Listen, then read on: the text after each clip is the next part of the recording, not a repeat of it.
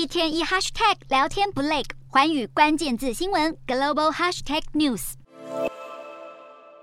轰隆炮声，这不是军事演习，而是二零二二南韩防务展大秀最新的武器产品，吸引全球买家来观摩选货。旁边住了常常试射飞弹的北韩邻居，让南韩不得不发展尖端国防工业技术。现在还能把这研发成果变成一番事业。血腥的乌俄战争让欧洲多国陆续强化军力，像是北约成员国波兰近期跟南韩买了这辆 K2 黑豹主战坦克等军备，总价值估计达二十兆韩元，相当于四千九百二十六亿台币，规模堪称南韩史上最大的武器交易。南韩总统尹锡悦早夸口要超越中国，成为全球第四大的武器出口国。这可不是空谈而已。根据南韩输出入银行统计，二零一七年到二零二一年间，南韩的武器出口比二零一二到二零一六年间大幅增加百分之一百七十七。今年更预期会卖出高达一百亿美元的武器到海外，军工产业努力追赶，盼能站上亚洲最大的武器出口国。